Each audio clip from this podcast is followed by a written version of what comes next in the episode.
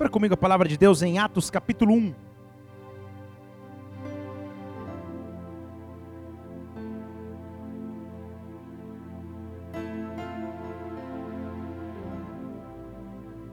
Atos capítulo 1.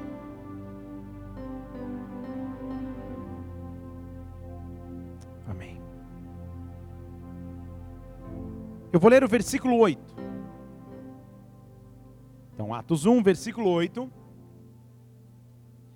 Diz assim a palavra do Senhor: Mas recebereis poder ao descer sobre vós o Espírito Santo, e ser-me-eis testemunhas tanto em Jerusalém, como em Judeia, Samaria e até os confins da terra. Deixa eu ler de novo. Mas recebereis poder.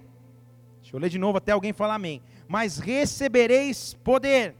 Ah, melhorou. Voluntário assim mesmo é melhor. Mas recebereis poder. Fale comigo, poder. Fale, poder. Feche seus olhos, vamos orar. Pai, nós estamos aqui na tua casa, nós estamos aqui na tua presença. Nós viemos aqui porque amamos o teu nome. Porque amamos sentir a tua glória. Porque amamos nos relacionar contigo, porque tu és um Deus vivo, real, eficaz. Tu és um Deus que age em nosso favor, Pai, e nós por isso cultuamos, exaltamos e adoramos o teu nome por aquilo que tu és. Tu és o Rei dos Reis, Senhor dos Senhores, tu és a estrela da manhã, tu és o príncipe da paz, tu és, Pai. Nessa hora eu peço que o Senhor se manifeste nesta casa que o Senhor se manifeste em nosso meio. O Senhor conhece a necessidade, o Senhor sabe a realidade de cada vida que aqui está, meu Deus. Eu não as conheço, mas o Senhor as conhece pelo nome. O Senhor as conhece antes mesmo da fundação de suas vidas. Por isso, nesta hora eu peço, Espírito Santo, se manifeste nesta casa, manifeste a tua glória nesta igreja, manifeste a tua glória neste local. Acampa os teus anjos aqui, Espírito Santo de Deus, que cada pessoa ao som da minha voz possa ser cheia de poder, cheia do Espírito Santo, cheia da tua glória, cheia da tua presença que não exista ninguém aqui que saia da mesma forma que entrou, mas que nós possamos ser impactados pelo teu amor, impactados pela tua palavra, impactados pela tua presença. Eu me submeto a ti, Espírito Santo, eu me coloco debaixo de suas mãos e digo que o teu reino vem agora, que a tua vontade se estabeleça na terra como é no céu. Nós te adoramos e exaltamos, aplaudindo o teu nome que é santo, em o nome de Jesus Cristo. Amém. Amém. Amém. Oh, aleluia! Há uma promessa de Deus para aqueles que se posicionam, e essa promessa é o recebimento de poder. Quando falamos de poder, precisamos entender que Deus não tem poder. Deixa eu falar de novo para ver se você está me prestando atenção. Quando falamos de poder, eu estou afirmando a você que Deus não tem poder. Vocês já estão falando, meu Deus, manda prender o pastor. Manda bater, o que, que é isso? Deus não tem poder, Ele é poder.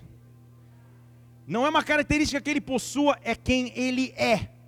O dono de todo poder, o doador de todo poder, está nos prometendo derramar poder o dono de todo o poder, diz que nós receberíamos poder vindo do Espírito para que nós pudéssemos ser suas testemunhas. Deus procura uma geração a qual Ele possa derramar poder, pessoas que Ele possa derramar poder, pessoas que Ele possa derramar autoridade, pessoas que Ele possa derramar intrepidez, pessoas que Ele possa derramar ousadia, uma geração que Ele possa derramar poder. Há um poder de Deus se preparando para ser liberado sobre as nossas vidas, há um poder de Deus preparando para liberar nesse local, porque é pelo poder de Deus que você conquista conquista, é pelo poder de Deus que você invade, é no poder de Deus que você vive coisas novas. Há um poder de Deus preparado para cada um de nós, há um poder de Deus que vai sacudir as estruturas do inferno, há um poder de Deus que acaba com os ataques que vem contrário à sua família, há um poder de Deus que está acima de todo o poder do mundo, há um poder de Deus e é nesse poder que eu quero viver. Poder. Você vai receber poder. Porque com poder, recebendo poder, eu consigo viver com Deus um novo tempo. Quem aqui gosta de coisas novas? Ok. Lembre-se de sua época da escola quando você tinha um tênis novo? Um tênis branco, novinho, um, um conga, um, bam, um bamba. Bamba, você nem sabe o que eu estou dizendo. Lembra quando você tinha um tênis branquinho, novinho? E a alegria dos seus amigos era batizar o seu tênis? Você lembra disso? Pô, vamos batizar, porque é novo, você ficava nem andava na, na poça d'água, ficava pulando, não, cuidava porque era novo. Quando você tem um carro novo, tem gente que a primeira vez que compra um carro novo, zerado, fica meses andando com plástico no banco porque não quer, não quer tirar o plástico. Porque o cheirinho de novo é gostoso. Tudo novo é legal demais. Quando um novo relacionamento começa, já viu casais de namorados que estão recém começando a namorar? Eles ligam um para o outro e ficam horas ao telefone. Começa, liga quando a novela das seis começou e o Jornal da Globo está acontecendo, eles ainda estão lá. Ah, é porque eu te amo, ah, porque o céu é azul, porque a vida sem você não tem sentido. E aí começa no final da conversa, um, ah, desliga você. Não, não, não, desliga você. Ah, não, não, não, vamos falar só mais um pouquinho. Você sabe como é, né? E aí, primeiramente, o homem toma iniciativa e fala, tá bom, então já que é para desligar, desliga. Quatro horas e quinze depois.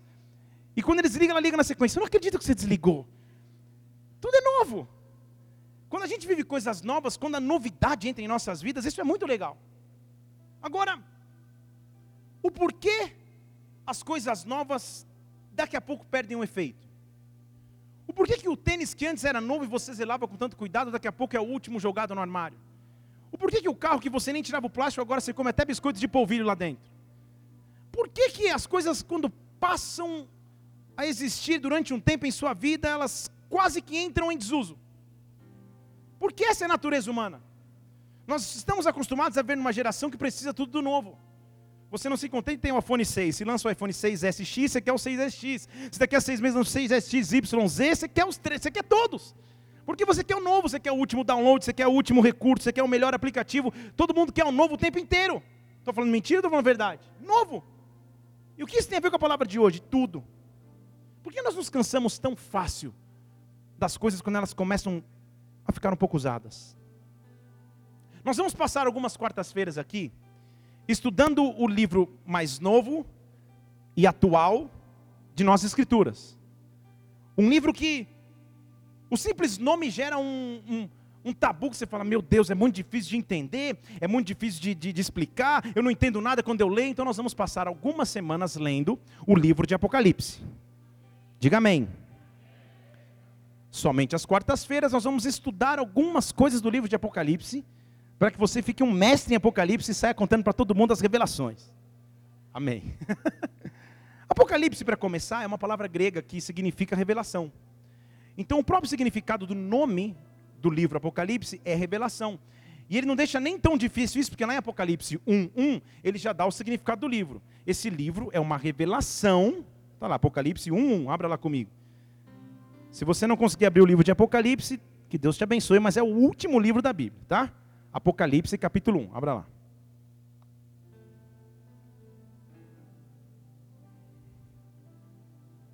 Apocalipse, então, ele vai explicar o que o livro é.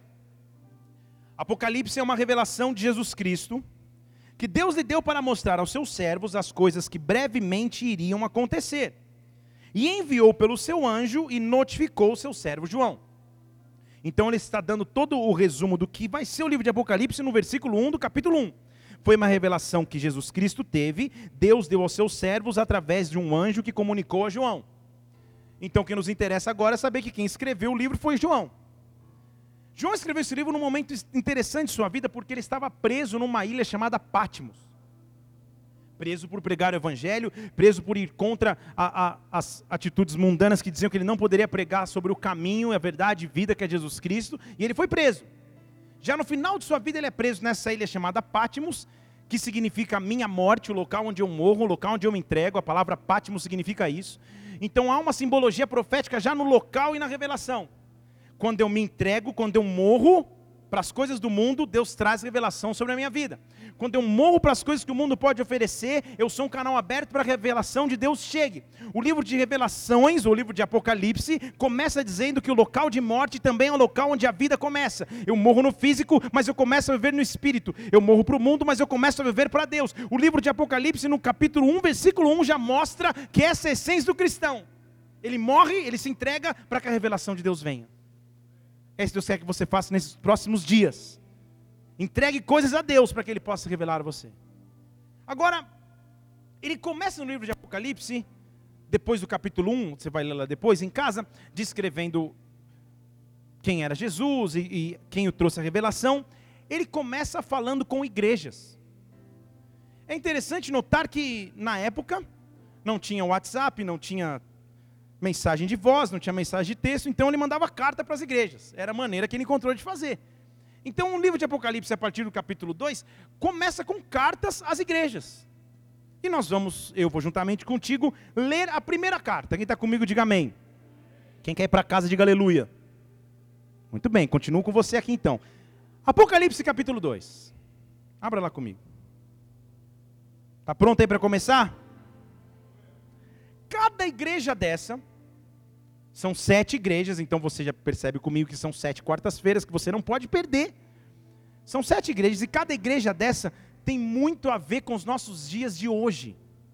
Cada igreja dessa tem muito a ver com o que a gente vive agora. A revelação contida nesses textos e a carta para essas igrejas não é somente para aquele tempo, para aquela era, mas é para os nossos dias atuais.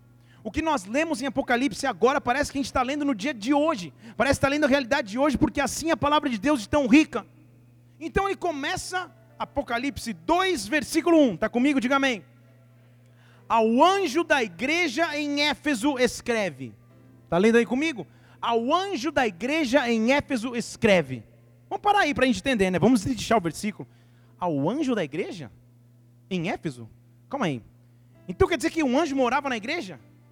E ele está escrevendo, se era um anjo que. Anjo era mais fácil ele escrever lá no céu. Para que ele escreveu em Éfeso?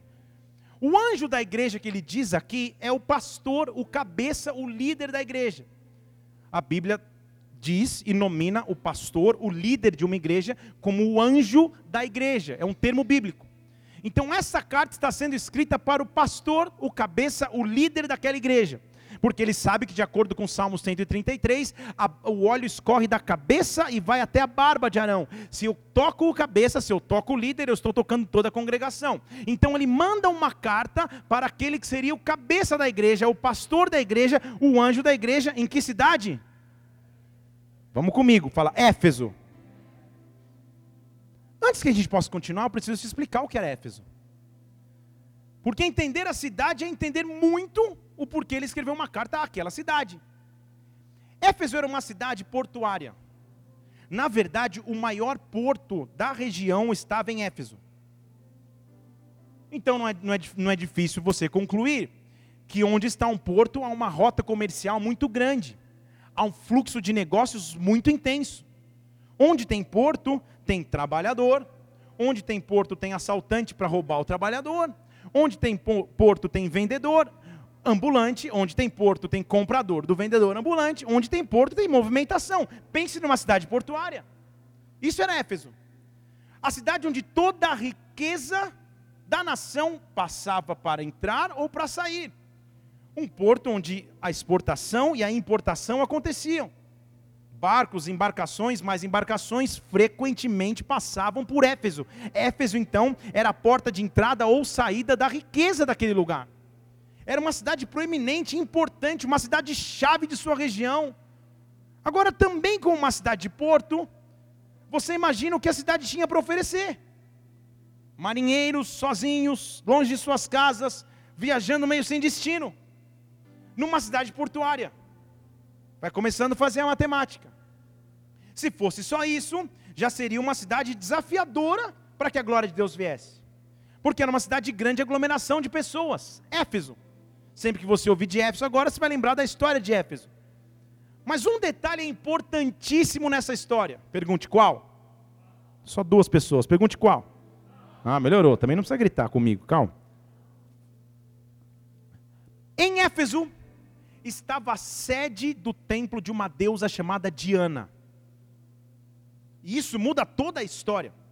Diana, posteriormente na cultura grega, na mitologia grega, se tornou uma deusa, ou só mudou o nome de deusa, chamada Afrodite. Então talvez você tenha escutado melhor esse nome, mas é, é a mesma porcaria. Diana. Diana era a deusa da fertilidade. Em outras palavras, era a deusa da imoralidade. Esse nome fertilidade era dado só para bonitamente falar que era o carnaval o tempo inteiro. Então imagina uma cidade portuária cheia de gente, cheia de viajante, com a sede de um templo da deusa da fertilidade, ou da deusa da orgia, da deusa da promiscuidade, da deusa da imoralidade. em Éfeso ficavam prostitutas cultuais, meninas que ficavam perto do templo para se relacionar com os homens ou com os sacerdotes que vinham prestar culto a Diana, porque era deusa da imoralidade e da fertilidade. Esse era o ambiente de Éfeso. Fale comigo, meu Deus do céu. Idolatria a Diana e imoralidade. Promiscuidade. Será que você conhece alguma sociedade que viva de idolatria? Que viva de imoralidade? Que viva em promiscuidade? Qual seria o desafio de estabelecer uma igreja numa cidade como essa? Será que seria possível começar uma igreja numa cidade totalmente deturpada dos conceitos bíblicos? Totalmente avessa e distante do que seria a glória de Deus? Com culto a uma deusa, na verdade, era costume dos vendedores ambulantes de prata ficarem perto do porto, com estatuazinhas de Diana vendendo ali para os homens que passavam. Tamanha era a idolatria essa deusa. Então imagina a que duras penas uma igreja aconteceria em Éfeso. Como seria difícil para uma igreja acontecer, imagina o nível de iniquidade. Mas pense que acabou aí. Era um porto com muito comércio, era sede do templo de Diana, e Éfeso era meio que ponto de referência para magos, feiticeiros e adivinhadores. Só coisa boa em Éfeso.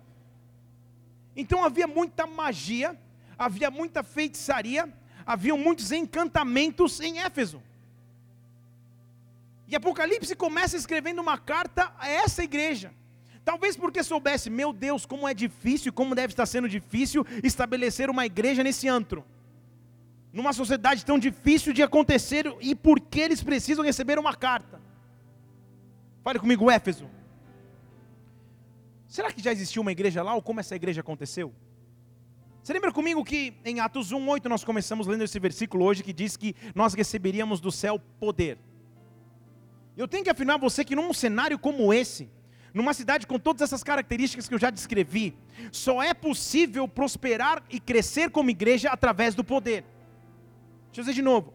Há situações onde somente o poder do Espírito Santo resolve. Há situações em que somente o poder de Deus rompe. Há situações em que nós vivemos em nossas vidas em que somente o poder do Espírito de Deus é que quebra todo paradigma mundano. Você vive numa sociedade tão corrompida ou igualmente corrompida a Éfeso. Você vive numa sociedade tão imoral, ou tão promíscua, ou tão encantadora, ou tão cheia de magia, ou tão cheia de afastamento de Deus como Éfeso era. E só é possível viver assim se você vive no poder de Deus. Agora, como tudo começou lá em Éfeso? Abra comigo em Atos capítulo 19. Paulo sabia disso. Ele sabia que para entrar numa cidade como essa, que eu acabei de te escrever, não dava para entrar de qualquer jeito. Tinha que ser no poder. E eu quero que você entenda qual era a real situação dessa cidade. Éfeso. Atos capítulo 19, versículo 1 como a igreja começou. Vamos voltar no tempo para que você entenda que igreja é essa que está recebendo a carta. Aconteceu que enquanto Apolo estava em Corinto, Paulo atravessou as regiões mais altas e chegou aonde? A Éfeso. E achou ali alguns discípulos.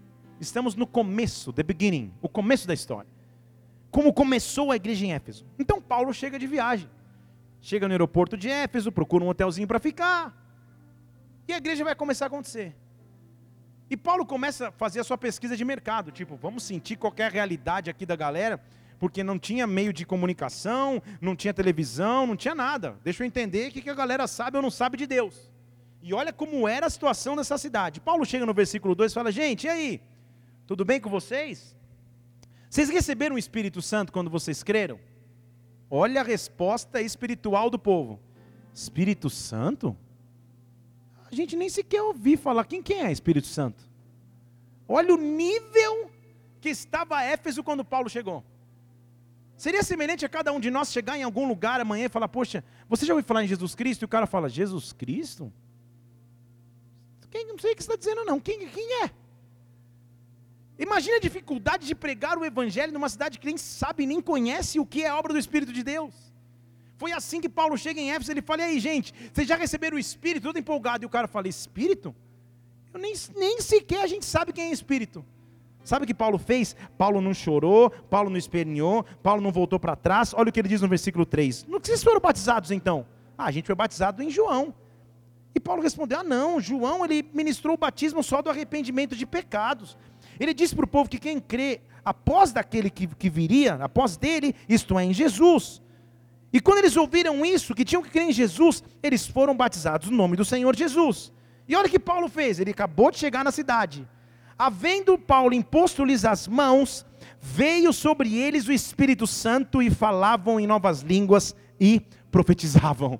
Está entendendo aqui comigo ou não? Pode aplaudir o Senhor, porque isso é maravilhoso. Vamos encenar aqui? Vamos ensinar o que aconteceu? Paulo chega na cidade e fala: Tudo bem, gente? Aí, vocês receberam o Espírito de Deus? Espírito Santo? Ah, não não conheço, não sei lá quem é, não sei. Ah, vocês não conhecem? Vem cá. Pá, toma a mão. Espírito de Deus vem. Ah, blá, blá, blá, já saíram falando em língua, já saíram profetizando. Paulo tinha como resolver a questão porque ele era portador do poder. Porque ele carregava em sua vida o poder do Espírito Santo. Isso para nós é uma lição. Quando você chegar em Éfesos em sua história, porque você vai chegar em lugares secos, você vai chegar e pisar em lugar onde as pessoas não querem que você ali esteja, você vai pisar em territórios em que as pessoas talvez te afastem, talvez te discriminem, você vai se envolver com pessoas que talvez te deixem de lado, mas quando você chega no poder do Espírito de Deus, quando você caminha no poder do Espírito Santo, é você quem dita as regras, é você que faz a diferença. Você chega como Paulo e fala: já tem um Espírito aqui? Não tem, então eu vou trazer. Já tem a glória aqui? Se não tem, então eu posso trazer fazer. Deus chama uma geração daqueles que carregam o dono de todo o poder, porque Ele é o poder. Foi isso que Paulo fez. Ah, vocês não conhecem o Espírito Santo? Vem cá, vou apresentar para vocês. Pá! Espírito, é, já saiu um reteté, gente girando, rolando, vigília do monte. Numa cidade que nem conhecia o poder do Espírito Santo. Naquela hora não tinha Diana, naquela hora não tinha porto, naquela hora não tinha comércio, naquela hora tinha o Espírito Santo que está acima de qualquer condição humana. Quando Deus te levar a pisar em lugares onde ninguém adora Deus, onde ninguém adora o Espírito de Deus, o que faz a diferença é o quanto de poder do Espírito Santo você carrega. E aqueles caras que nunca tinham escutado falar quem era o Espírito já estavam no, seg no, segundo, no segundo seguinte, olha que lindo essa frase, no minuto seguinte, no segundo seguinte, na hora seguinte, adorando a Deus, falando em línguas, profetizando. Quem tem o poder de Deus muda a atmosfera. Quem tem o poder de Deus muda a circunstância onde habita. E Deus chama uma geração para isso. Uma vez eu fiz um encontro de casais, lá em São Paulo, num hotel, e eram, sei lá, 150, 200 casais, e a gente quase que fechou o hotel, só não fechou a parte do restaurante que era aberta ao público. E tinha um cara lá tocando violãozinho. E imagina 200 casais, cada um nas suas mesas, noite romântica, o cara lá tocando, sei lá, um dia frio, um bom lugar para ler, sei lá, o cara tocando, sei lá o que ele cantava. Um diavão, o cara estava viajando. Amarelo deserto. Só que os, os, os casais, ninguém em sintonia, o cara pensando, meu Deus, meu. Puxa vida, sabe o músico frustrado? Meu Deus, ninguém vem pedir uma música, não chega um guardanapinho, porque a galera queria adorar a Deus, né? Aí não sei, alguém soprou no ouvido do cara, ó, esse povo tudo aqui é de igreja, hein? Não pode parar com esse Lulu Santos, é que não vai rolar. Aí o cara, ah! aí o cara pega o microfone no, no restaurante do hotel, outros convidados, uns, uns tomando uns guaraná mais forte, tal, tal, tal do outro lado de lá. Aí ele pega o microfone e fala: Ó, preciso fazer sucesso aqui. Ele fala: Gente, ouvi dizer aqui que tem uma grande turma de igreja. Então, eu já fui de igreja. Começou a abrir o coração. Vamos cantar juntos uma música? Aí ele começou: Grande é o Senhor e muito digno de louvar. Quando ele falou: Queremos o teu nome engrandecer. Mudou a atmosfera. Ó, veio até junto. E a por tua obra em nossas vidas. Confiamos. Você já ouviu essa música, né? A galera ficou em pé. Aí você dá espaço para a galera, você já sabe como é. Já tinha gente lá na frente. Pois só tu és Deus. Mudou a atmosfera. A glória de Deus veio de uma forma e o cara parou e falou: Sabe que eu vou aproveitar esse momento? Eu quero pedir oração para minha mãe. Começou a chorar. Como todo pastor ama esses momentos. Quando ele deu essa brecha, em dois minutos eu já estava do lado dele no altar abraçando. Que ele, vamos lá, gente! E a galera nas mesas de trás, tipo, o que está acontecendo? Tava mas a glória de Deus veio. Deus chama uma geração que é capaz de trazer a glória de Deus aonde pisa. Que chega num ambiente, tem pessoas que, sabe, que não sabem usar direito as pessoas falam, pois esse ambiente que está meio carregado, está meio estranho. Mas quem tem o poder de Deus, carrega a glória de Deus. E quando entra no ambiente, tudo que não dá glória a Deus tem que ir embora. Pouco importa se as pessoas não gostam de você, pouco importa se as pessoas invejam você, pouco importa se as pessoas tramaram contra você, quando você chega no poder do Espírito Santo, como Paulo chegou em Éfeso, é você que dá as cartas, é você que dita as regras, porque você traz o poder do Espírito Santo e as pessoas têm que dar glória. O que eu quero dizer e profetizar sobre a sua vida é que onde a planta dos seus pés pisar, onde você passar nos próximos dias, Deus vai te dar vitória, Deus vai te dar autoridade e você vai trazer poder, e você vai trazer poder, e você vai trazer poder que vem do Espírito, e as pessoas vão sentir que há uma glória de Deus diferente na sua vida. Poder que vem de Deus. É isso que nós precisamos. É isso que nós precisamos. Uma vez fazer um trabalho com um amigo meu e ele passou para me pegar em casa. Eu estava antes do momento de oração em casa, sabe, no, no poder. Oh, a gente ia viajar cedo e ele ia me pegar no aeroporto. Eu estava em casa orando, tipo, acordei cedo, orando em casa, mas de madrugada. Ah, Espírito de Deus. Ah. E eu entrei no carro, ainda estava no poder, na glória. E eu sentei do lado dele e ele chama André. E ele dirigindo para o aeroporto, e eu do lado dele, daqui a pouco ele começa. Pô, Felipão, pô, pô, o quê, cara? Não sei, cara. Eu sou homem, meu, sou, mas estou chorando. O que está acontecendo comigo? E o cara começou a chorar no carro. E eu falei, que foi, André? Eu não sei, cara. Eu também não sei explicar. Eu já comecei a chorar e a gente falou, meu Deus do céu, cara. Eu falei, cara, sabe o que acontece? Acho que eu estava orando agora. Vamos orar, vamos orar. Eu até arrepia. Poder. As pessoas que estão aí fora precisam do poder que vem do Espírito Santo. Mas não é você chegar amanhã no trabalho o pessoal fala, vamos fazer uma reunião de planejamento. Você fala, que planejamento nada. O Espírito de Deus, não. é você chegar. E quando você chega, as pessoas veem no teu olhar, no teu sorriso, na maneira que você reage, na maneira que você se comporta, como Deus traz poder através de sua vida, como Deus traz poder através de sua história. Há pessoas aqui que carregarão o poder do Espírito de Deus, porque foi para isso que Ele nos chamou. Paulo chega em Éfeso e ele não se importa com Diana, ele não se importa com os mercadores, ele não se importa com as prostitutas cultuais, ele não se influencia por nada disso, mas ele chega no poder. Ele fala: Vocês já sabem do Espírito Santo? I don't know, não don't know, então vem cá, pá, recebe o Espírito agora e o nego já sai orando em línguas. Ele já muda a atmosfera. E ele já sai pregando. Porque a Bíblia diz que ele vai para a sinagoga, no versículo 8, e começa a falar ousadamente por três meses, discutindo e persuadindo acerca do reino de Deus. Mas sempre vai existir oposição. Porque muitos ali se endureceram e não obedeceram. E começaram a falar mal do caminho no meio da multidão. Sabe o que Paulo fez nesse momento? Recebeu de Deus uma estratégia. Paulo não era aquele chato que fica toda hora tentando converter os outros. Ele começou a discutir, discutir, viu que a galera endureceu o coração, falou: gente, passar bem, Deus vai me mostrar outro lugar. E a Bíblia diz que ele vai para uma escola chamada a Escola de Tirano. Está lendo aí comigo? Versículo 9. Ele pegou seus discípulos e discutia diariamente na escola de Tirano. Estão vendo aí ou não? Sempre no meio da tempestade, Deus vai te dar um refúgio. Sempre no meio da tempestade, Deus vai te dar um refúgio. Sempre no meio do lugar onde você está, que não cultua Deus, Deus vai te dar um refúgio. Tirano era um, a história diz, e se você estuda você vê, que era um filósofo grego muito, muito bom em filosofia e retórica. Ele ensinava, nessa escola, ele ensinava as pessoas filosofia e retórica, os gregos. E esse tirano, a Bíblia não explica em que circunstância, abre as portas daquela escola e Paulo fica lá. Por dois anos ele fica ensinando. E algo acontece de tão sobrenatural que o versículo 10 diz: durante dois anos ele fica na escola de tirano, e todos, não alguns, todos os que habitavam na Ásia, tanto judeus como gregos, ouviram a palavra do Senhor. Deixa eu ler de novo, para você, você entender.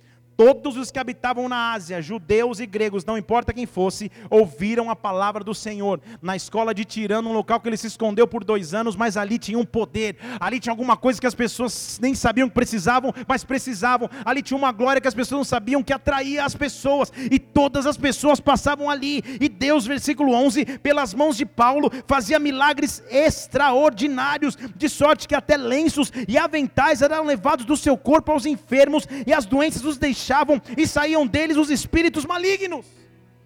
Assim era o ministério de Paulo. Assim que ele invadiu Éfeso. Assim que ele começou na cidade que era a cidade de Diana e dos magos. Ele falou: Eu vou é no espírito. Eu não vou para a praça brigar com Diana. Eu vou para a escola de Tirano e todo mundo vai passar aqui. E todos os judeus e gregos passaram ali e viam os milagres acontecendo, milagres como esse que ele acabou de descrever. Deus chama uma geração que é capaz de levar sinais e prodígios, porque é o poder do Espírito Santo que resolve quando a, quando a descrença vem, quando a imoralidade invade, quando a idolatria impera, é só o poder do Espírito Santo que mostra quem é de Deus, quem não é. Porque quando o mover acontece, sempre vai surgir uns oportunistas. O negócio começou a ficar tão famoso, e a igreja começou dessa maneira em Éfeso. Uma cidade que era improvável para uma igreja começar, já começou dessa maneira reuniões de dois anos e toda a galera ia ali, milagres acontecendo, que o pessoal falou: calma aí, meu. Tinham uns profissionais, versículo 13, está aí comigo em Atos 19, 13? Vai pondo na tela aí, Cris. Põe na tela. Tinha alguns exorcistas judeus ambulantes. Que profissão estranha, né? Exorcista ambulante. Imagina, você vai na feira livre lá no camelô, um gritão, rapo, rapo, o cara é o exorcista ambulante. Então esses caras eram magos, eles eram oportunistas, eles eram pessoas de ocasião. Eles exorcizavam meio que delivery.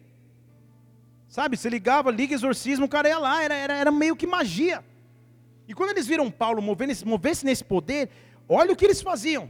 Eles tentavam invocar o nome de Jesus. Eles falaram, ah, deve ser fácil essa fórmula aí. Em cima dos espíritos malignos. E olha o que eles diziam. Eu repreendo, eu esconjuro-vos por Jesus, aquele que Paulo prega. Olha que folgados. Tipo, eles sabiam que não tinha autoridade nenhuma. Então eles falaram: ó, eu, eu repreendo vocês no nome desse Jesus que o Paulo conhece, hein? Agora vai dar certo, sim, sim, salabim, bim, bim, vai dar certo. E eles faziam isso todos os dias, eles eram filhos de um tal de Seva, que era um dos principais sacerdotes. Então você imagina os caras tentando imitar o poder. As pessoas tentando imitar aquilo que um homem de Deus fazia. E esse é um dos versículos mais legais que eu já vi na Bíblia. Porque o endemoniado, pensa no endemoniado. Respondendo o espírito maligno, falou para eles: Ei, Jesus eu conheço, hein? Paulo eu também sei quem é. Mas e vocês? Quem que vocês são? Já levaram uma resposta do demônio. Chegaram no endemoniado lá, e aí? Eu amarro vocês em nome de Jesus que Paulo prega. O demônio, Paulo eu sei quem é, eu sei. Jesus é óbvio que eu sei, agora você, nunca vi. Levaram um cara crachá e ficaram quietos, mas não parou aí. Então, o homem que estava endemoniado saltou sobre eles, se apoderou dos dois, lutou contra eles, de modo que eles fugiram nus e feridos para aquela casa. Tomaram uma surra do demoniado, já viu? Pensa nisso. No mundo espiritual não há como fingir poder.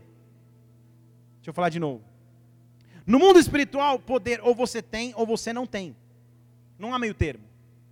Autoridade espiritual, ou você possui ou você não possui. Na terra você consegue fingir. Na terra você consegue andar com pompa, alugar um carro legal, pagar um amigo para fingir que é teu motorista, encostar no Senado ali, descer de terno, falar, haha, não sei o quê. Todo mundo acha que você é top. Dá para fingir. Agora no mundo espiritual não dá. No mundo espiritual só há autoridade para aquele que busca a Deus e que se entrega a Deus.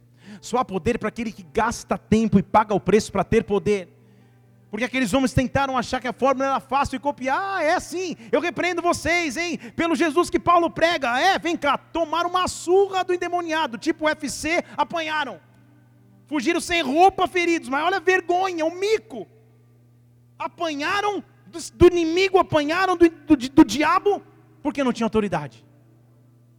Quando a gente começa a tropeçar na caminhada com Jesus Cristo, a gente apanha.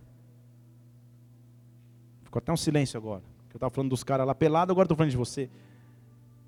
Quando a gente não tem autoridade, a gente apanha. A gente quer entrar em guerras que Deus não nos chamou para estarmos, e aí?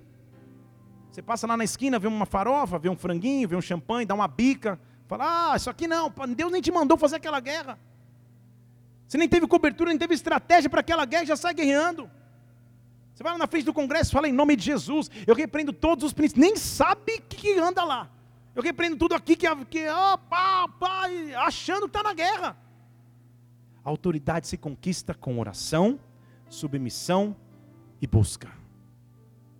Que era o que Paulo tinha. Como eu sei que ele tinha oração, porque quando ele fica cego, ele vai três dias para uma casa e fica lá. Submissão, porque Deus um dia fala, se recolhe, ele se recolhe e some da história por um tempo. E busca nem é preciso dizer que ele tinha busca, porque ele é um cara que pregava pelo poder e, e grande parte do Novo Testamento foi escrito através de Paulo. E por isso que ele tinha essa autoridade. Então a pergunta hoje a você nessa noite, a minha a você, como nós somos conhecidos no mundo espiritual? Quando você chega, o que acontece? Quando o board meeting do inferno está acontecendo, como que teu nome é mencionado? Em que lado está a autoridade que Deus deu para a sua vida? Porque nós somos uma geração que vai viver pelo poder que vem do alto. Deus está chamando pessoas que caminham pelo poder que vem do alto. Não dá para fingir esse poder, só dá para viver esse poder. O poder que estava em Paulo fez a diferença. Porque depois que o povo viu a sua que os caras a tomaram do demônio, o versículo 17 diz que isso ficou conhecido de todo mundo publicaram no Face, alguma coisa aconteceu, colocaram no YouTube os caras apanhando. Só sei que ficou conhecido em todo mundo que morava em Éfeso. Lembra? Olha lá o pau que os caras tomaram do demônio. Tanto judeus como gregos ouviram a história, versículo 17. E eles ficaram com temor. Mas quando o poder se manifesta, aí eu quero começar a pregar. Muitos dos que, dos, dos que haviam crido vinham e confessavam, revelando o que tinham feito. E muitos dos que tinham praticado artes mágicas juntaram os seus livros e queimaram na presença de todos. O valor calculado deles era mais de 50 mil moedas de prata, que era muito dinheiro para a época. E a palavra do Senhor crescia poderosamente e prevalecia. A palavra do Senhor crescia poderosamente e prevalecia. Está chegando o dia em que uma geração se levanta com poder e aqueles que achavam que poderiam paralisar, fazendo coisas das trevas, vão ter que reconhecer que só há um Deus, só há um Salvador. Está chegando o dia que feiticeiros e magos vão trazer os seus, as suas vestes, os seus livros e vão dizer: queima tudo isso aqui, porque não adianta. Só há um Deus, só há um Senhor, só há um Salvador, só há um Rei dos Reis e Ele está acima de todas todas as coisas, há um poder maior do que o meu, há um poder que eu não posso controlar, e esse poder vem de Deus. Quando eu caminho no poder, quando eu caminho na glória de Deus, nada pode ser contrário à minha vida, porque eu ando nessa autoridade. Um dia eu, eu, eu aconselhei uma, uma irmã, casado com um irmão que era meio que top master do lado de lá, dos caras que se veste de branco e fica batucando.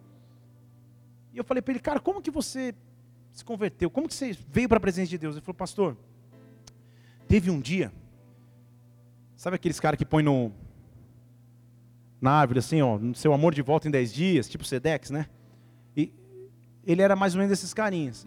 E teve um dia que uma mulher chegou para mim e veio falar que ela queria um cara de volta, aquelas coisas lá, e quando eu fui fazer os trabalhos, o fulano de tal lá incorporado falou para mim, ó, com esse é melhor não mexer. Ele falou, como assim melhor não mexer? Eu tenho poder, eu posso mexer com o que quiser. Não, não, não. Esse aí, esse aí tem uma luz diferente, não mexe com ele não. Ele ficou tão intrigado com aquilo que ele foi pesquisar quem era esse cara. E o cara era um servo de Deus, um adorador na casa do Senhor. E ele começou a entender, ele parou lá no fundo da igreja e ficou olhando, calma aí, meu. Se o meu poder é limitado, eu quero um poder que é ilimitado. E naquele dia ele se jogou aos pés de Jesus Cristo diante do altar. Porque quando um poder que acha que é poder se confronta com o dono de todo poder, aquele que é poder, não adianta, a guerra já é vencida. E Deus chama uma geração daqueles que levam o poder. Nós estamos em meio a Éfeso.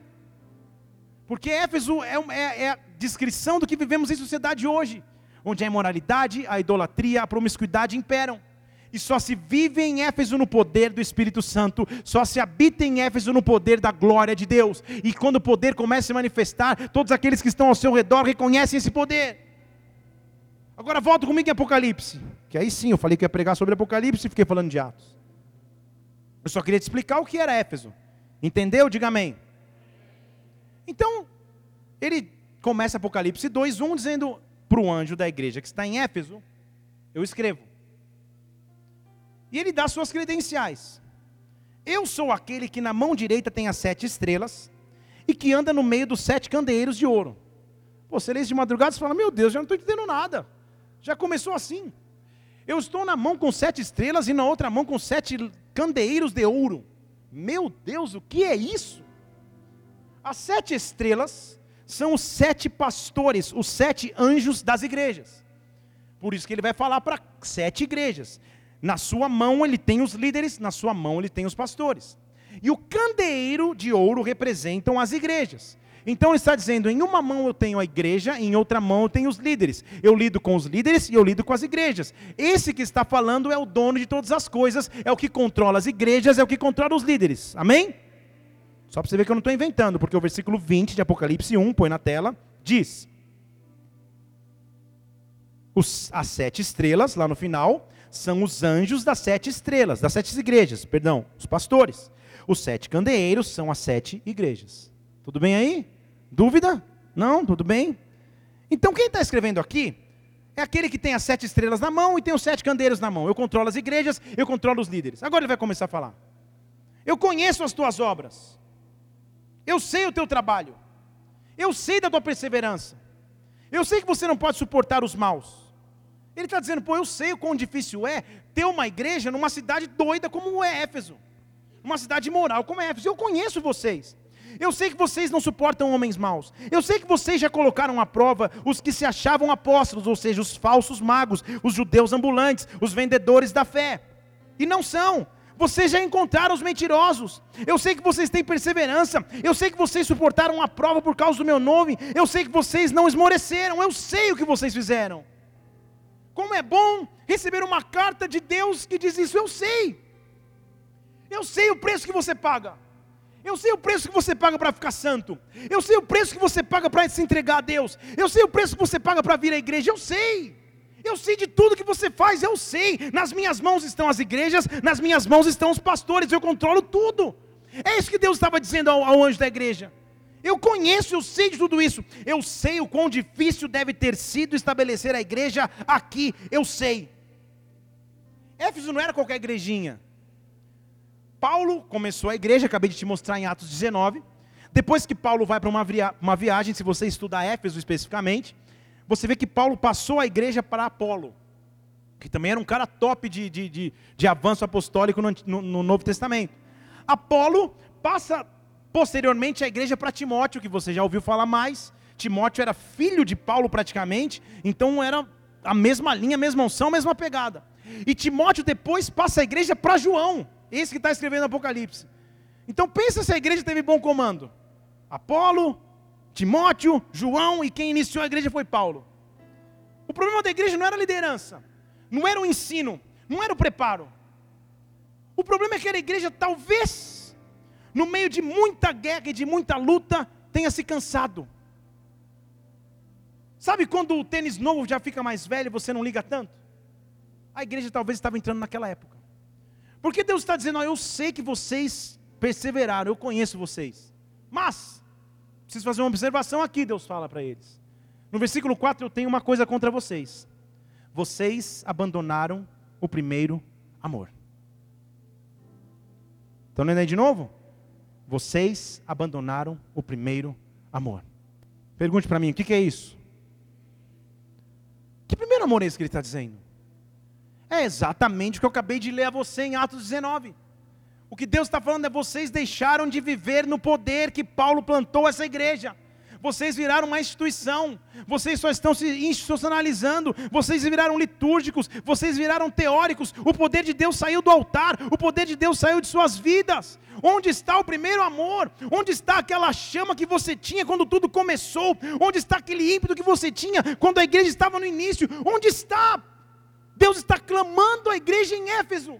Vocês estavam acostumados a viver no poder, agora vocês estão vivendo de maneira rotineira, cotidiana.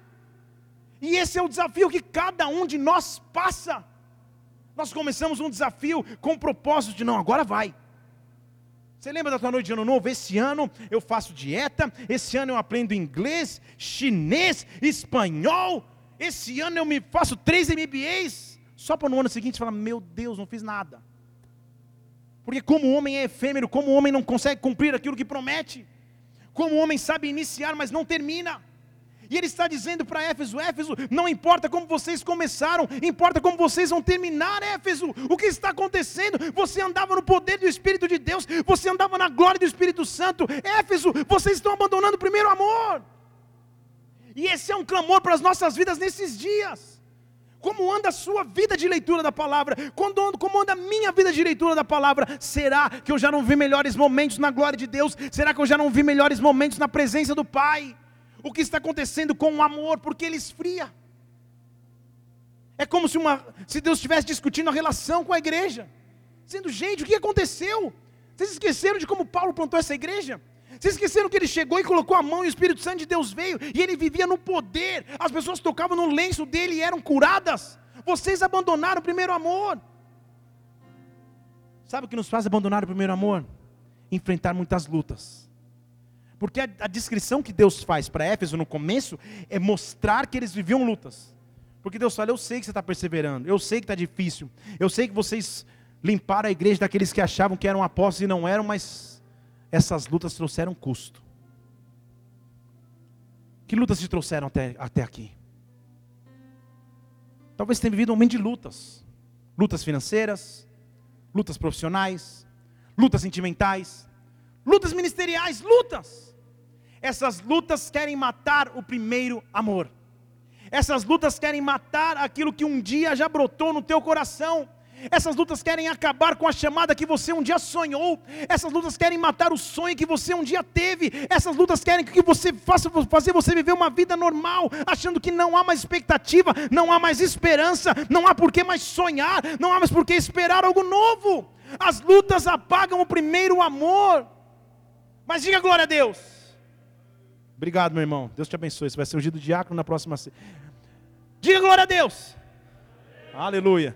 Vários diáconos. Obrigado, Pedro. Olha o tamanho dele. Enquanto você estiver concordando, está tudo bem. Essas lutas têm um tempo para acabar quando Deus entra na história. Porque nós temos um Deus que sempre nos dá esperança. Nós temos um Deus que sempre nos dá esperança. Ele fala: Sabe o que você faz? Você abandonou o primeiro amor? Versículo 5. Faz só uma coisa lembra onde você caiu, se arrepende e volta. Como eu amo Deus. Porque ele não, ele não discute nada mais do passado, ele só fala: lembra o que aconteceu, se arrepende e volta. E volta volta até a mesma chama, volta até a mesma alegria, volta até a mesma motivação, volta até a mesma esperança. Nada foi perdido, nada foi passado, nada foi desperdiçado. Eu sou o Deus da segunda chance, eu sou o Deus da terceira chance, eu sou o Deus da quarta chance, eu sou o Deus da quinta chance, eu sou o Deus que não desisto dos meus filhos, eu sou o Deus que não desisto das minhas promessas, eu sou Deus. Então volta e se arrepende, volta a praticar aquilo que você já fez, volta a viver o poder que vocês vivem. Voltem. E mais interessante é que Deus fala: Eu conheço a realidade de vocês. Porque aí Deus adiciona um versículo meio estranho, no meio de tudo, que ele fala no versículo 6 assim: Eu tenho uma coisa a favor de vocês, hein? É como se Deus dissesse: ó, Vocês estão abandonando o primeiro amor aí, mas eu conheço vocês. Eu tenho uma coisa a favor. Vocês odeiam as obras dos nicolaítas. Eu também odeio. Diga amém. Só que talvez você nem sabe o que é nicolaíta. O que é nicolaíta? O que é isso? Nicolaíta. Ele fala em códigos para o povo, fala, ó, eu sei que vocês odeiam a obra de nicolaíta. Eu também odeio isso. Isso aí é a favor de vocês. Eu sei quem vocês são. Sabe o que Deus está falando? Eu sei a essência. Eu conheço a tua história. Eu sei quem você é. Vocês odeiam nicolaítas. Então eu preciso saber quem é Nicolaíta. Atos capítulo 6. Põe lá para mim, por favor, na tela. Versículo 5. Vai mostrar uma história que diz assim: É o momento que os, que os, que os apóstolos estão aumentando tanto o trabalho, que eles vão ungir diáconos pela primeira vez. E a Bíblia diz que chega, elegeram Estevão, um homem cheio de fé, do Espírito Santo, Filipe, que esse aí nem fala, que era top demais, Prócoro, Nicanor, Timão Eô, Parmenas, Nicolau, prosélito de Antioquia. Nicolau. Fale comigo, Nicolau. Nicolau era um diácono ungido no pé dos apóstolos na igreja primitiva. Mas se você for estudar a história separadamente desse Nicolau, de uma hora para outra ele surta e ele passa a acreditar e fundar uma doutrina nicolaíta que acreditava que a alma, o corpo e o espírito não se comunicavam entre si. Então ele começou uma doutrina dizendo: "Ah, o que meu corpo faz não afeta o meu espírito. Então se eu pecar e eu tenho Deus, não tem problema porque o meu corpo não pode afetar o meu espírito. Essa era a obra dos nicolaítas. Tem alguém comigo? Diga amém. Entendeu? Em Éfeso, a obra de Nicolaíta é, pô, faz maior sucesso. Porque chegar numa cidade moral e falar, não tem problema, gente, se você pecar, não tem problema nenhum.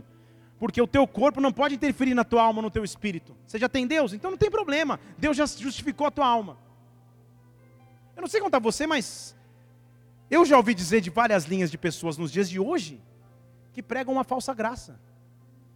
Que falam, ah, não tem problema nenhum, Deus já morreu pelos nossos pecados, a cruz já, já, já pagou nossos pecados. Ah, meus, não há mais condenação se você está em Cristo Jesus. Pode cair, se dá uma tropeçada, pode tropeçar, não tem problema não.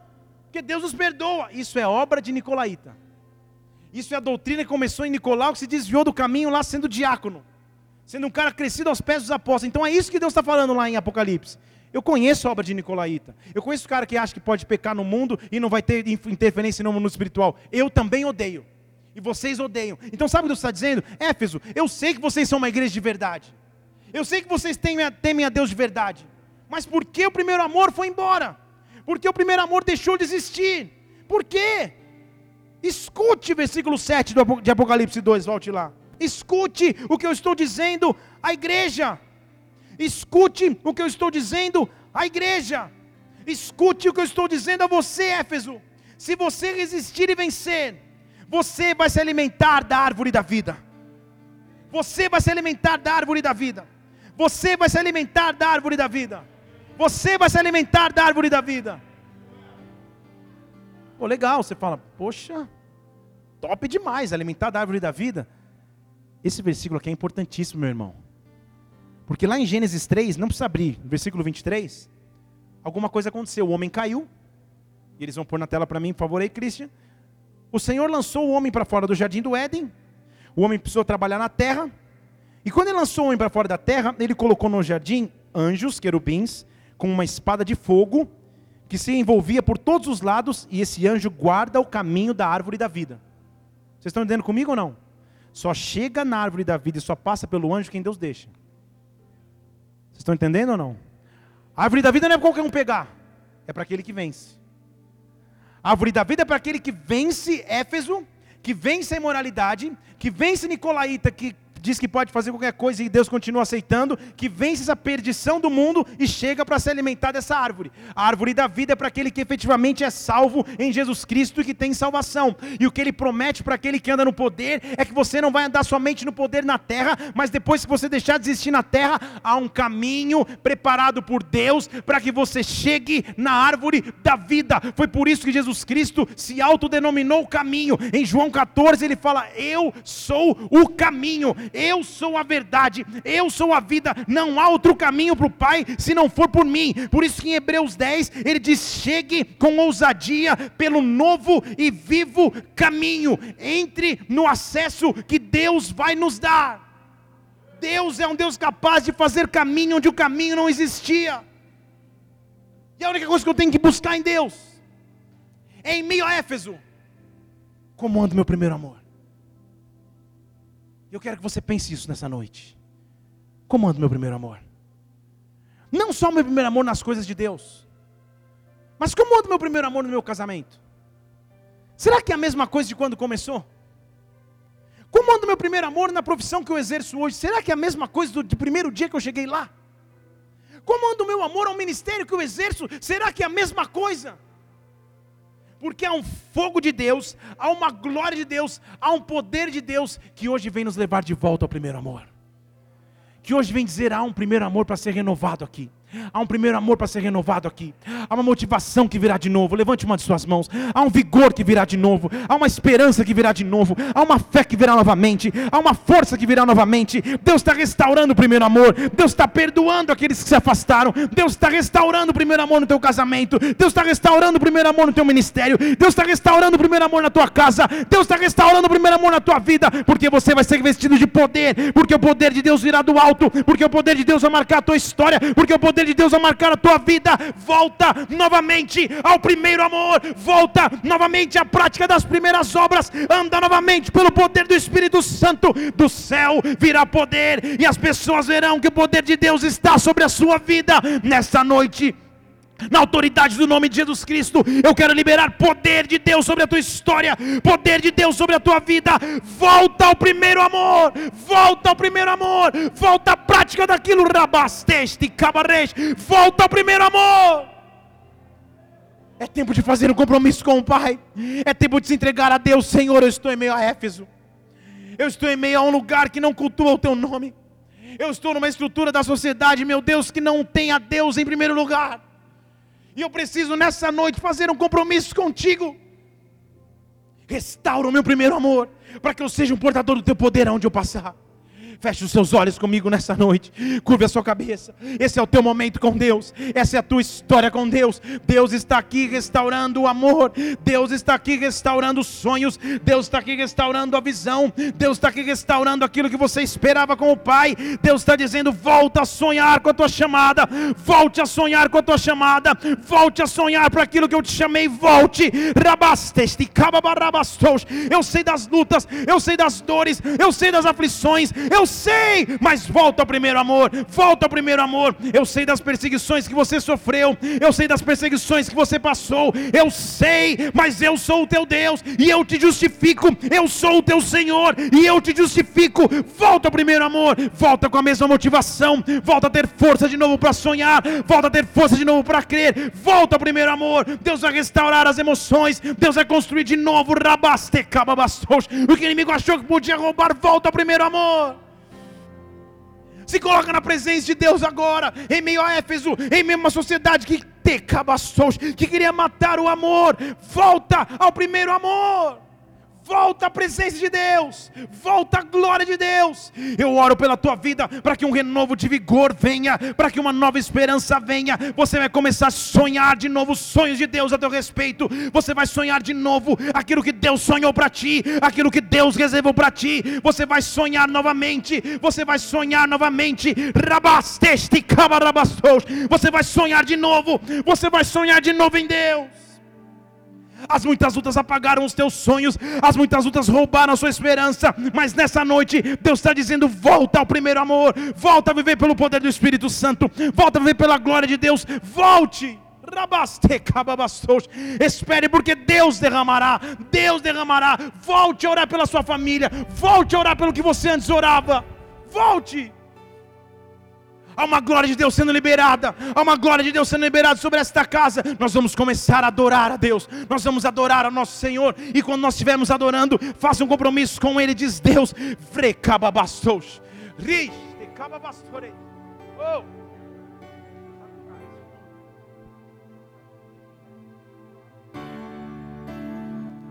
Oh, rebabastes.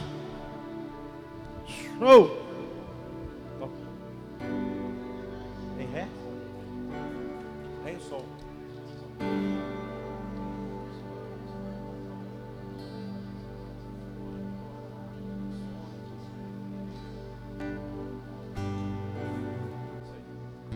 Planos que foram embora, o sonho que se perdeu, o que era festa e agora é luto do que já morreu.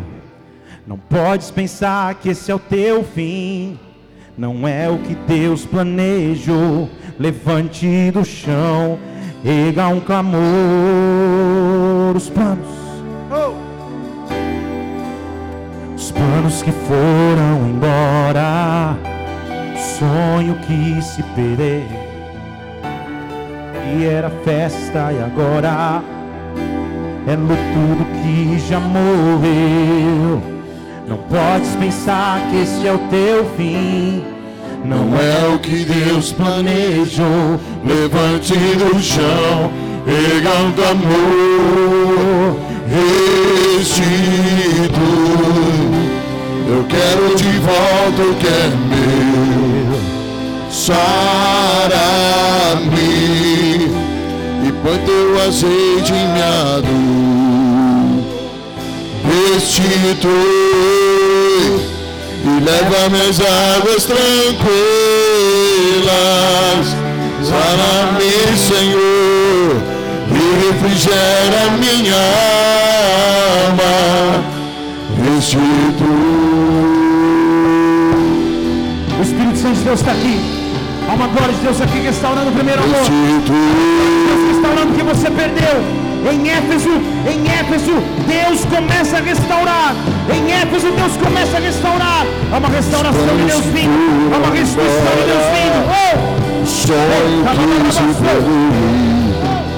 O que era festa e agora Pelo tudo que já morreu. Não podes pensar que esse é o teu fim. Não é o que Deus planejou. Levante no chão e levante.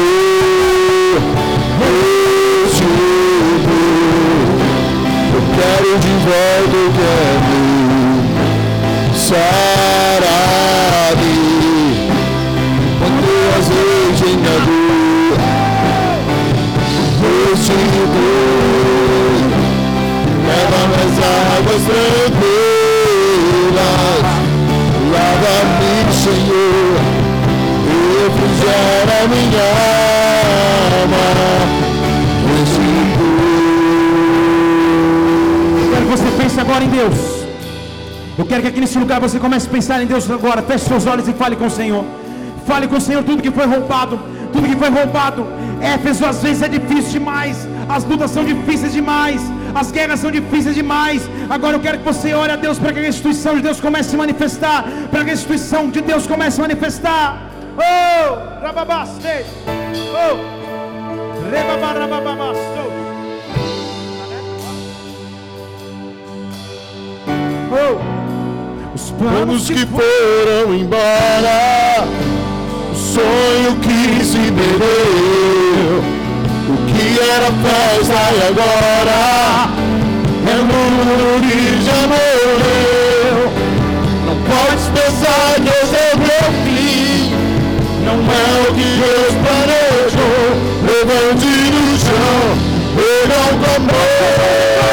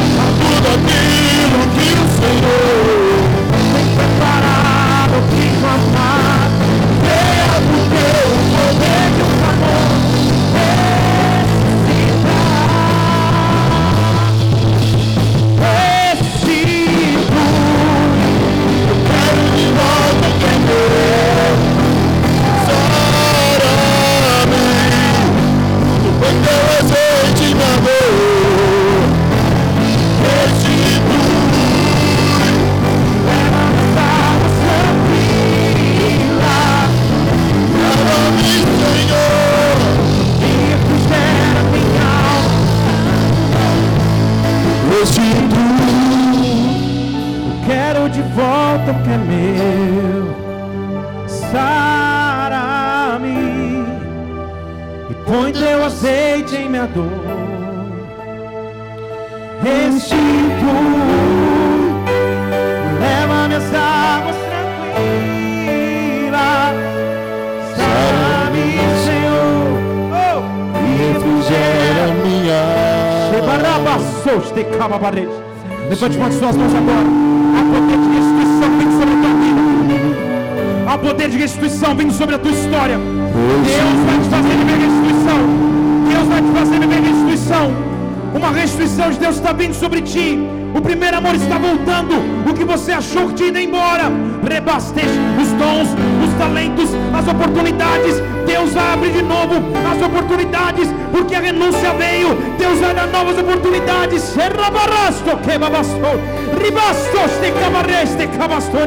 Recebe de Deus um vigor, recebe de Deus um ânimo, recebe de Deus uma glória para o primeiro amor. Há uma glória vindo sobre a tua vida. Se você crê, dê um glória a Deus e aplauda o Senhor que vive. Oh! Aleluia!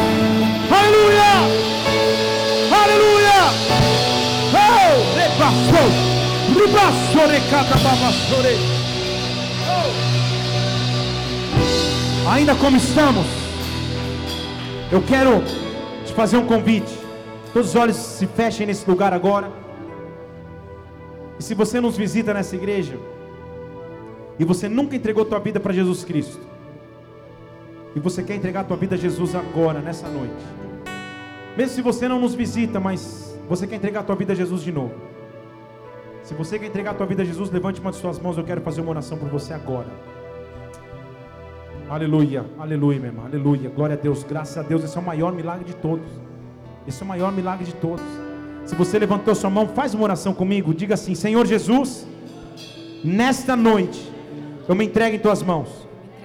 Eu declaro, eu declaro que Jesus Cristo, que Jesus Cristo como meu Senhor, como meu Senhor, meu Salvador, meu Salvador, escreve meu nome, escreve meu no nome livro da vida, no livro da e vida, me dá a vida eterna, da vida eterna, porque eu creio em Ti. que eu creio. Pai, eu oro por essas pessoas, meu Deus, que hoje fizeram um compromisso primeiro contigo.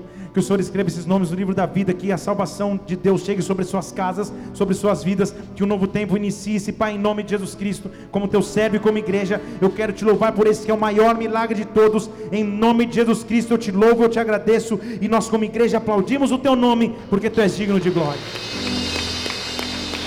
Aleluia! Tem a mão pessoa que está do seu lado. Chegou o tempo de viver o primeiro amor de novo. A mesma unção, a mesma motivação, a mesma fé, o mesmo vigor. Deus está trazendo um poder de restituição sobre a tua vida. Feche seus olhos, levanta a mão do seu irmão bem alto. Fala assim: se Deus é por nós, quem será contra nós? O Senhor é o meu pastor, e nada me faltará. Vamos orar todos juntos. Pai nosso que estás nos céus, santificado seja o teu nome. Venha a nós o teu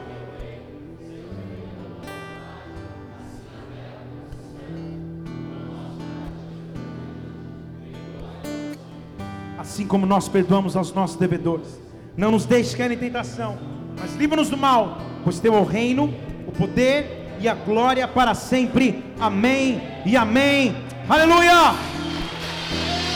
Aleluia! Oh! Levante uma de suas mãos.